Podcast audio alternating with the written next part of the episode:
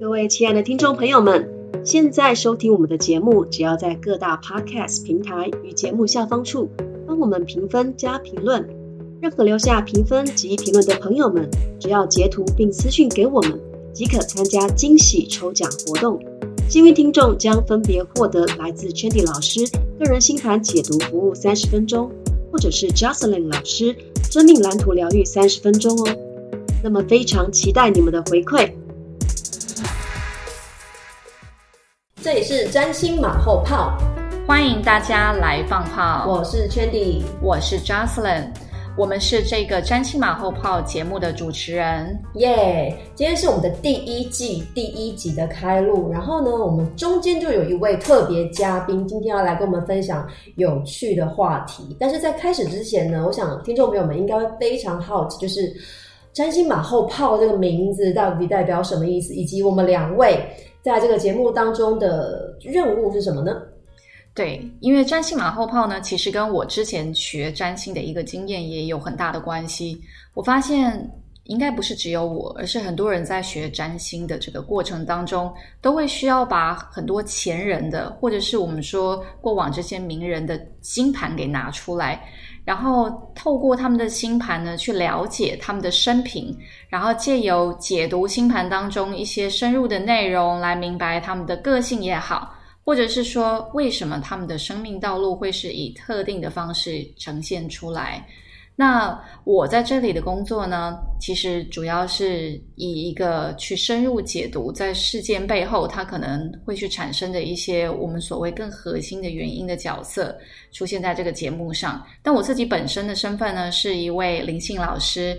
那我我的工作主要是以做疗愈啊，或者是说做一些神秘学的呃一些课程教学的服务为主的。那有人称我的工作叫怪力乱神哦。但实际上，我们不是迷信，我们是真正去跟这些所谓无形的存在，呃，主要是以光的存有，像天使们啊等等这些去工作为主的。但是呢，我们今天要去谈的，比较是跟啊其他这些所谓呃我们民俗上说好兄弟相关的一些话题哦，那他们也是无形的存在啊。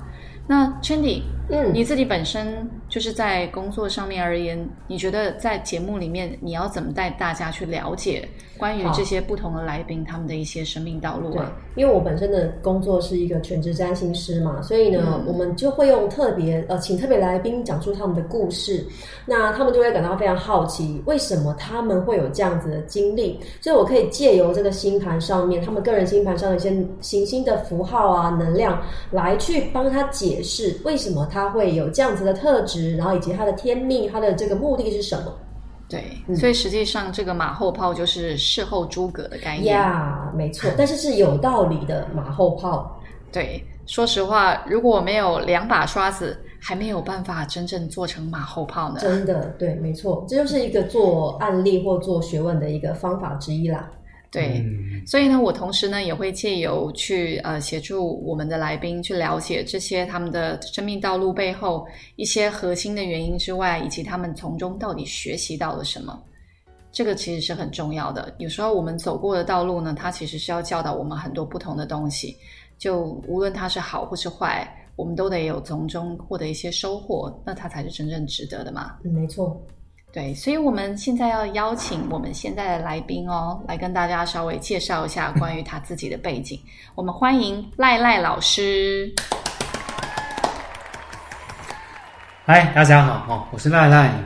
那很高兴可以与两位那个事后诸葛大师 一起分享这些怪异乱神的经验，真的太太有趣了。因为我没有想到，我第一次上节目就会讲这些啊很灵异的一些故事。对，想都没想过，对，但是既然都受邀请来了，那我们就啊，好好的跟大家分享一下，我觉得一些比较经典的一些过往的事迹。嗯，OK，好，好，可以洗耳恭听。对，真的那赖赖，你跟大家稍微介绍一下你自己本身的工作，还有你的一些学习的背景是什么？哦，OK，好啊，基本上我现在主要从事是跟神秘学推广相关的一些工作。像是一些那个神秘学教导。那现在主要是在做易经这部分的一些那个推广，这是我目前最热衷的以及那个最喜欢的一个部分。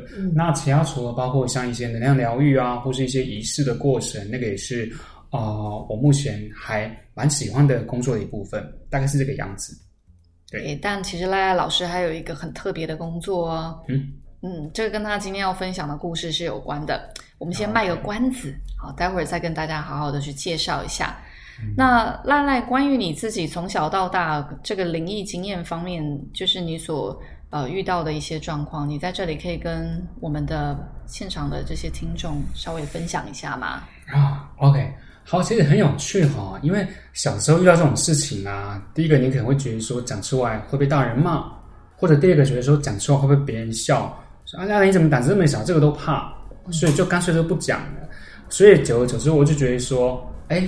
发生在我身上的事情应该是常态，应该是大家都可以碰到的。可是等到我年纪越来越大的时候呢，跟很多朋友聊起来，才分享到说，哇，原来这个经验好像不是成人会遇到的。像我自己个人本身，我从小到大就很容易遇到所谓的鬼压床的状态，就是所谓的梦夜啊，或者说啊，那个那个叫什么？睡眠瘫痪症。对，睡眠肉身瘫痪症。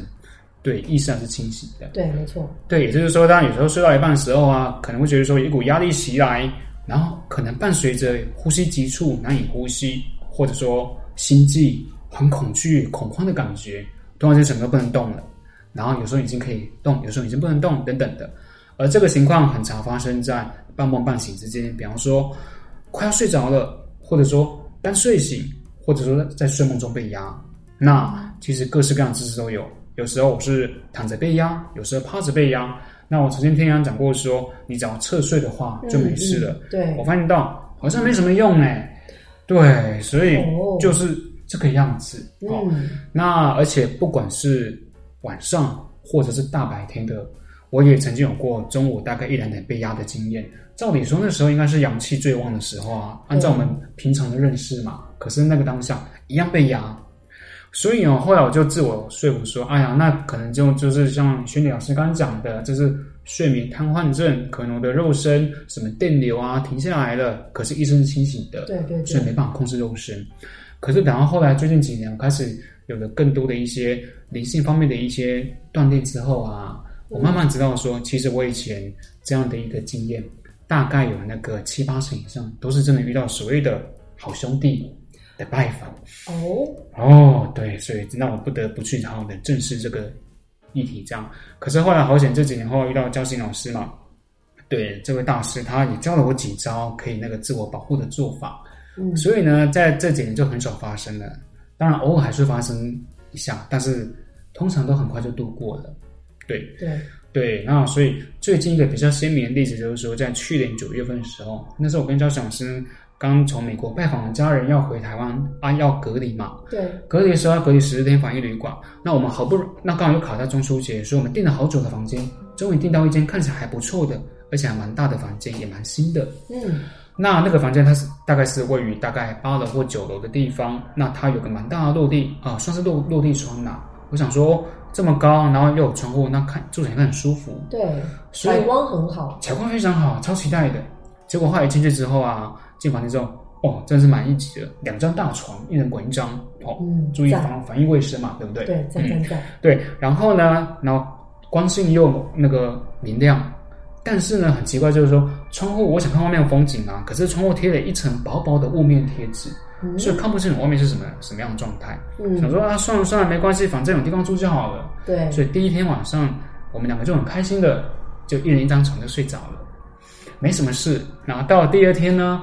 晚上就开始，因为可能时差可以放的，所以晚上其实也是睡睡醒醒的。突然之间，大概半夜两三点或三四点的时候，我在我的床上感觉到说，什么脸痒痒哎，痒痒的，好像有人拿刷子在刷我的脸一样，一丝丝的感觉。嗯。后来之后稍微张开眼睛一看，我说：“哎呦，怎么好像好多长头发在上面飘来飘去的？”我想说：“啊，这算了，我们应该是那个老婆大人可能睡不着，然后。”想过来把我摇醒，然后嗯那个吵着要我讲故事给他听，啊，这样等等的。讲故事哦，天哪，真有闲情但有逸时候很致啊像！小女孩。我想说，好吧，那我这时候因为我累嘛，我就想说啊，我就假装，也不是假装，就很想睡觉，就暂时不理会那个可能是老婆大人的存在。嗯，那结果发现越来越不对劲，那感觉越来越明显，好像头发越多的样子。哇，到后来呢，因为睡觉嘴巴会张开嘛，微开，对不对？对，所以通常这样好像一两根头发掉进来了。可是我就觉得那个好像不太像头发，不管他不知道，没想到越来越多，这话越来越粗了，粗到我觉得说好像一个麻绳进来一样。那个麻绳，我就嗯，麻绳你怎么就是玩这么凶？好吧，我说最有最好开始有道具了，对啊，怎么会？因为这怎么会有麻绳呢？这饭店怎么搞的？后来我说好吧，那我就试着啃看看啊，难道你没办法把麻绳拉出来？我就咬下去，哎哎呦，好像咬到海带那个结 QQ 的硬硬的感觉，我说咬住你抽不掉了哦，结果他那边抽抽抽抽抽，好可怕就哦！很有口感。我说嗯，好吧，那我就开始啃它，我就嗯 啃它。你可能睡梦当中不自觉做的吧？对，没有，可是蛮有意思，对呀可能可能是口腔期嘛，对不对？嗯最好是 动眼期什么的，有东西啊就会想咬它，然后这个还可能，越啃越不对劲。我说，到底怎么会有麻绳这种东西？我也没有印象，假使用过麻，有带过麻绳过。就我张开眼睛，哦，满满的头发，哇嗯，好像不对劲哦，我看到那有点不对劲，怪怪的哦。但是跟我以前被骚扰经验不一样，以前被骚扰经验会心跳加速、呼吸急促等等的，这个完全没有，而且感觉很享受吗？也不是享受，但是是有还算舒服，这只是啃一个东西而已。嗯，我就瞬间惊醒，半趴着，赶快把头转过去看另外一张床，我就看到，哎，怎么一位女士在那划手机，然后嘴巴还微微笑着，笑得很开心一样，很投入，完全不像好像从我床上慌慌张张跑过去的样子。对呀，嗯，对啊，对呀，那我就发现他没有注意到我，我就适当性叫她一声对 “hello”，喵喵，这样瞄他一下，只要他很开心看到我注意到他，他好像觉得说很开心，哎，有人可以跟他聊天，他回应我了。对，但对，这个是个典型叫前面回应我的方式。那就印证那个就不是我，对，就因为真的不是他，啊，我瞬间知道是怎么一回事了。但是好，我想说好吧，既然他没有让我不舒服，嗯或是没有不怀好意，就算了，我就继续睡了。那到了第二天白天的时候呢，我就跟张神讲，然后他笑笑的，我也笑笑的，我们就不讲话，这样相似的项目逆于心。那后来呢？到时候就第二天白天之后嘛，我就觉得有点闷，就把窗户打开，我也想顺便看看外面长什么样子。不开则已，一开就啊，惊为天人啊！就是兄弟，你猜我看到什么东西？呃坟场吧，坟场有没有文雅文雅一点的说法？你看到好兄弟们的家了，哦夜总会，哎呀，福地呀、哎呀福地呀。对，啊，充满福气风水宝的。地，风水宝地，哇哦，充满福气的一块风水夜总会宝地，哇，满坑满谷的，太惊人了。很惊人。我终于知道为什么用雾面的了。有人跟你拜访就对了，跟我拜访，对，而且他还蛮客气的，嗯，他至少没有骚扰我。对，对，所以这个是非常非常非常生动的一个体验呐、对超级对啊嗯。不过平常如果是我们自己工作的环境或是居家，我们是会做一些能量上的一些设定或清理啦。对，对啊，嗯那当然平常就是我们会把自己的能量空间布置的很好，然后确保说我们住的环境呢，在能量上是可以支持我们的。不过因为毕竟你知道住旅馆那个不是长期的地方，嗯嗯对所以我们其实就想说，哎，就是设个简单的一个可能一个能量的一个保护圈就可以了。啊，结果没有想到，哎，就发生这种事情。那赖赖，你小时候啊，是不是也有过类似这方面的经验呢？小时候本来觉得没什么话，回想起来还蛮多的哦。其中有一个我觉得很经典的，可能大家都很熟悉，就是那时候念国中的时候，嗯不管是国小、国中或是高中，都有一些传说嘛。对，最多传说的地方就是厕所，对不对？厕所最后一间、倒数第二间、倒数第三间，门不要乱开，要几点之后不要进去等等的。对，可能会有东西跑出来。哦啊，那时候国中的时候，因为我一个人，我本来就喜欢独处，然后又不喜欢上课，所以常常就喜欢挑已经打钟的时候才赶紧跑去厕所，然后这边某某某，哎，那个谁阿土啊，帮我跟老师讲一下哦，那个我可能慢过五分钟才去上课，我我现在肚子痛，怎样等等的。那这次又来了，那一次就是说呢，啊、已经敲钟了，我就很开心跑去厕所，因为厕所没有人嘛。嗯然后开始，那时候男厕是左边是小便斗，右边是那个马桶间。好、那马桶间就一排嘛，大概七八间马桶，哦，门都关起来的。那那个那关厕所墙壁另外一边是窗户，嗯可以透气用的。那我正开始准备解放的时候，就听到哎有门打开的声音了。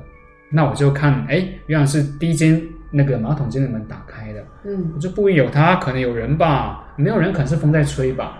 好，那我就继续解放。没想到听到个声音，开门声音的，下一上一间的马桶间的门又打开了，接着下一间、第三间打开，然后第四间、第五间，哇，一间间开，开到最后面去了。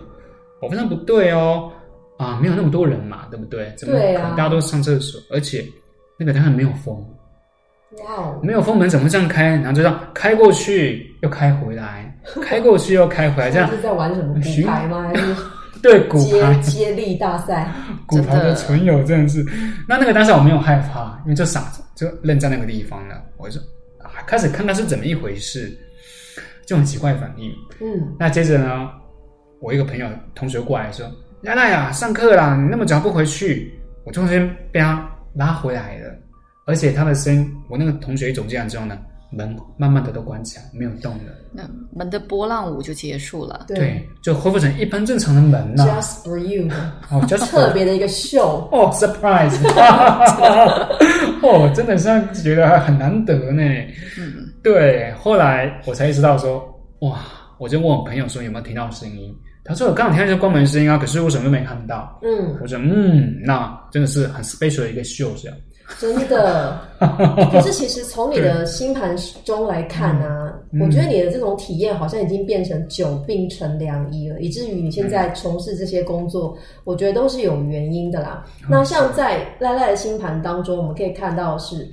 呃，我们会用那种月亮，就是星盘中有一颗月亮，它会代表这个人的灵魂呐、或者是心情啊、情绪。那它也是一个接收器。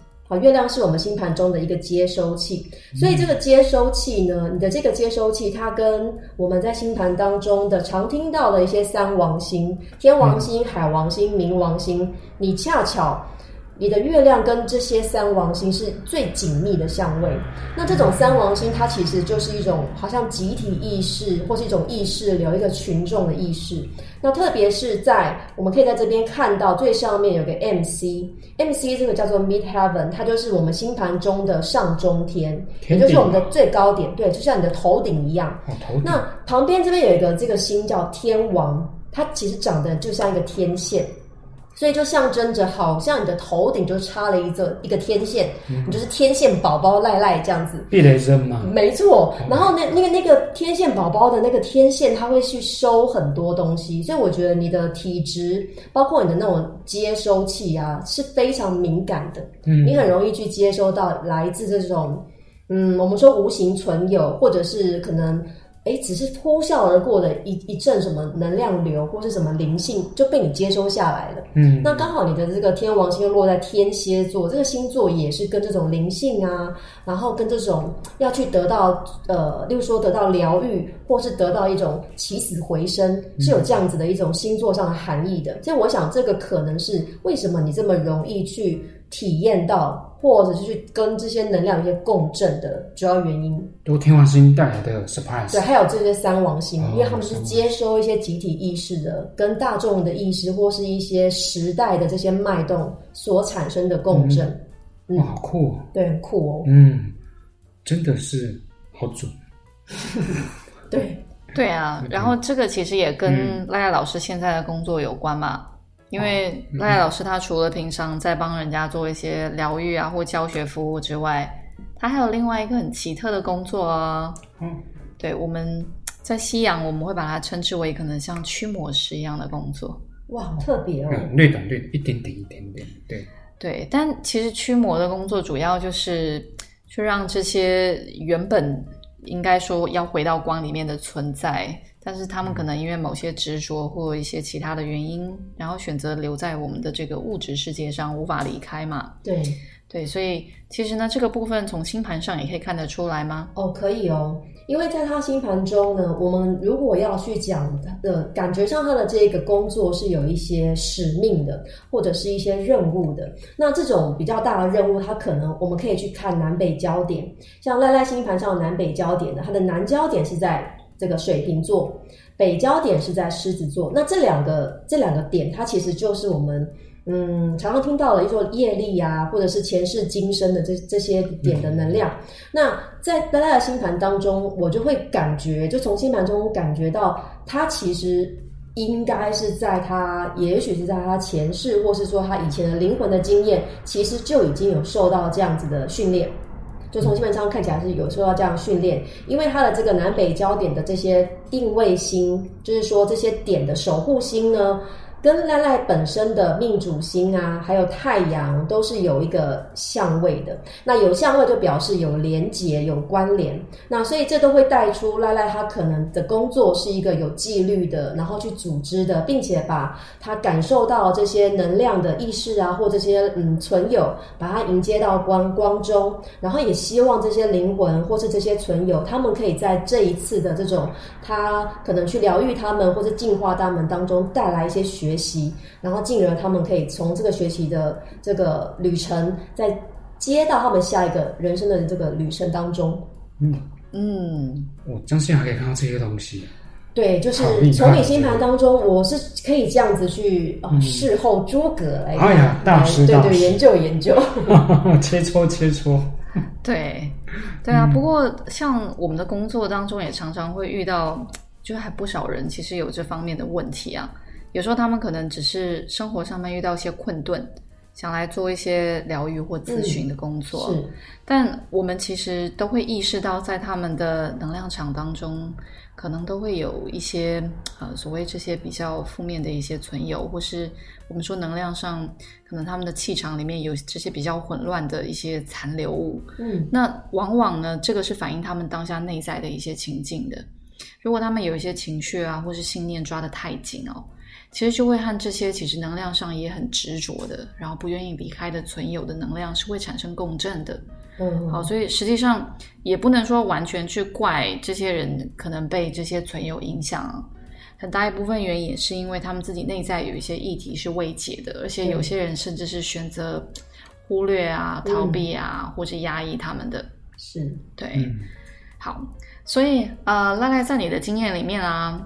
你觉得你做这个工作带给你最大的启发是什么？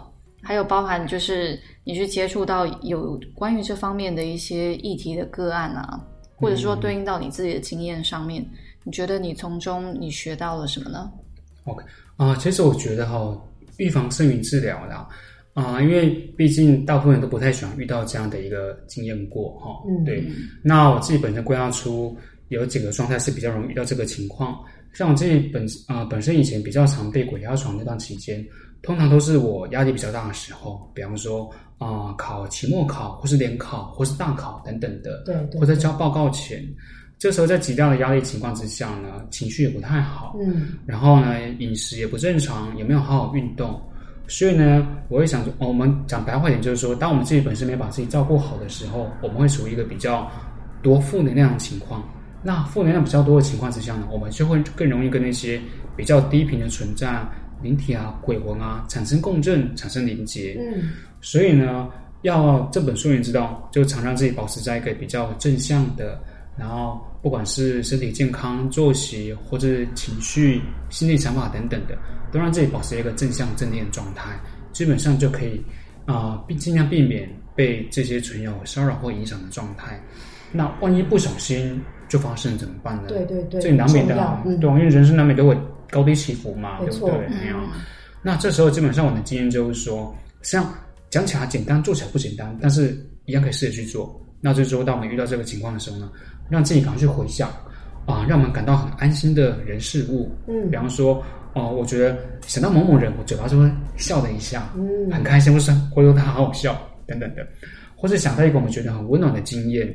比方说哦，在哪一天呢寒冷的冬天晚上，有人递过一杯茶，我感到很窝心、很感动。对，或是想到我们家我们选很可爱的小 baby，或是我们的毛小孩、猫猫狗狗等等的，嗯。想到就会有一股很温暖、很甜蜜的感觉浮现上来，等等，或者想到我们老婆大人啊，或是我们家人啊，等等啊，水果啊，就啊，要赶快回去了，那是我的等召唤了。水果就，哎呀，我等啊呀，对啊，其实就是赶快调整你的意识，没错，然后调频那个能量，对不对？真的，你得到它了。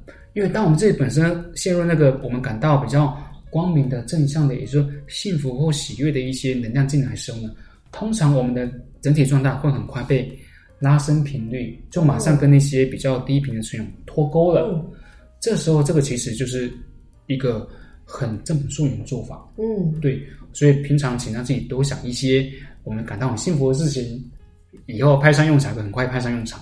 好，对，非常实用。是是，那交响上好像有一些之前一些比较特殊的经验要跟大家分享一下。嗯嗯，其实我个人的经验是说，我们都知道很多人在去做这些工作的时候，我们说就是跟比如说希望这些骚扰的灵体啊，或是好兄弟可以离开，然后不要再继续干扰自己等等这样的工作的时候，大部分他们的意图比较偏向是，我会说亡羊补牢。亡羊补牢就是他们可能就只是想说，哎，我今天去让这个存友离开，不要再骚扰我，那我的感觉就会比较好了，就比较不会像现在那么难过了。对，那我我最近会那么倒霉，好，或者是说我的心情现在觉得很很糟，嗯，都是因为他们造成哦，的。对对对，对，但但实际上，呃，就我刚才所分享所提到的，我跟赖赖老师的经验是说，因为它是以以内在的一个状态所呈现出来的结果，那已经是一个结果了。没错，对，那我自己经验也是这个样子，就是二零一四年，我就是还住在美国，然后那年我其实想要呃，因为多认识一些同一个领域的做身心灵工作的朋友，所以我就决定要去举办一个线上座谈会。那我记得在轮到我要就是上场去被访问的前一天的早上，哦，那天早上就是也遇到了对我而言不太寻常的事情，因为就如同刚才赖赖老师提到的，我自己本身其实在这方面去跟负面的这些存友或是好兄弟连接的经验，不像赖赖老师那么丰富。可是对，但那天早上那天早上起来就很奇怪，就是我就其实就被这个东西骚扰了，但他就一直不离开。好，然后我其实当天尝试了很多的做法，嗯，好，但是他就很顽固。然后我实在太不舒服了，我那天大概就是跟他缠斗到大概下午三四点的时候，我就忍不住想说，我得对外求救，我就去找了我另外一个也是疗愈师的朋友。那他就帮我去稍微看了一下，他说这个存有呢，它的能量其实是跟愤怒相关的。好，于是我就回想到在那阵子，我因为看了呃我在工作上面呃遇到的同事，他给我呃他跟我分享了在脸书上面的一些当时新闻。嗯，那那时候因为在中东那个地方呢，有一些恐怖分子发动了攻击，那他们主要针对去攻击的对象呢是儿童。哦，对，就是、哦天哪，对，尤其是那时候他们呃，主要就是要去进行恐怖攻击还有轰炸的这些场所呢，主要是像小孩的学校啊，嗯或者是儿童医院，然后或者是甚至是孤儿院等等这些地方。所以在脸书上的照片，其实就当然看了就让人觉得很心痛嘛。对，所以我那时候忍不住就在怀疑说，哎，我办这个座谈会，它也是一个就是要去传播光，以及去协助人们自我成长、提升个人意识的一个活动。但在世界的另一端发生这么巨大的事情，那我在做的这件事情是不是很微不足道，没有办法真正带来一个更大的影响力呢？对，所以那时候一方面对自己产生了一些怀疑，然后一方面也是看到这些事情让我感觉到其实蛮愤怒的。好，所以我自己内在这个情绪呢，其实就跟我刚才所说的这个存有这个灵体呢，去产生了一个一个能量上的连接。对，好，但有趣的是，当我意识到这点之后啊，我就开始帮自己去做一些疗愈。好，那我我身边的指导灵，好，在那当当天呢，他就提醒我一件事情，他说：“你先回头去看看这些人他们的意图是什么，为什么他们要这么做？其实他们这么做的目的也是要做好事啊，也是要为善啊。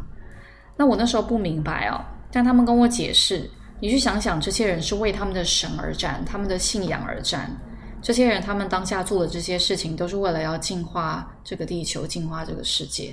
所以他们认为他们做的事情是正向的。对，于是那时候我就明白了，其实每个人对于正向或是好的观点哦，可能是很不一样的。这本来就是一个多元的世界，对，对，所以我们没有办法就是把我们自己所认定的那一套标准去加注在其他人身上。嗯，那如果他们真的认为他们在做一件好事的话，那我也可以了解，他们或许真的在用他们的方式再去为他们的神、为他们的信仰去做出一些努力。对，所以于是那个时候我就释怀了。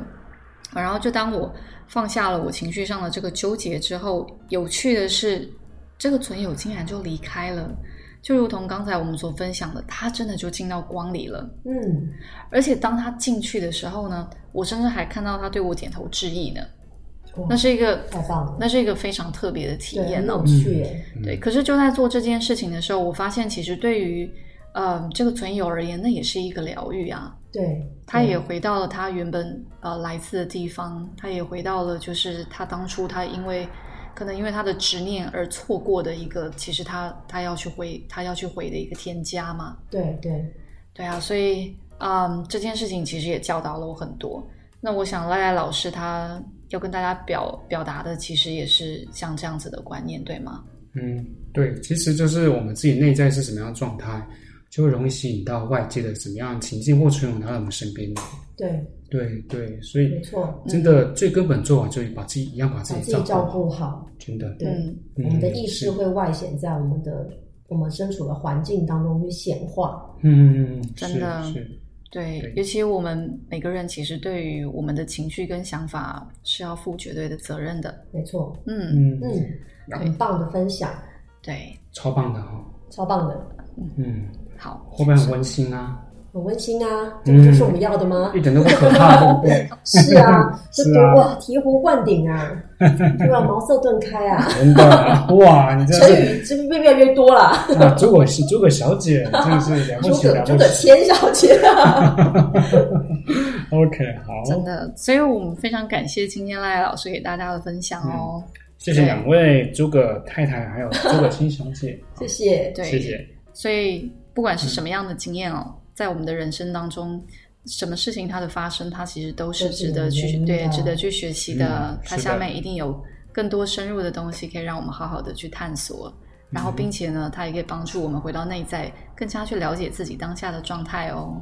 嗯，对，是的，嗯，所以我们也谢谢 Chandy 特别今天去为赖赖老师解读了他的星盘，让我们也更了解了为什么赖赖老师他天赋异禀呢？真的是我的荣幸，感谢你的参与，我觉得更了解我自己了。太棒了！哦，原来有个天线，真的天线宝宝，天线赖赖大哦，天师，线啊，不知道幸会幸第五位天线宝宝，对，所以呢对我们今天的这个节目呢，就在这里结束了。嗯，所以感谢大家的收听哦。那我们也祝福每一个人在自己的道路上呢，都能够真正的去理解，在你们生命当中各式各样的体验所要去带给你们的这些重要的教导，然后以及你们可以从这些教导当中为你们的人生去带来什么样的提升哦。因为嗯无论如何，我们都还是要在这些事情当中去让自己有所学习，那这一切都会是值得的。是所以我们在这里祝福大家。谢谢，我谢谢是 Chandy，我是 Jocelyn，我是赖赖，我们下次见，拜拜拜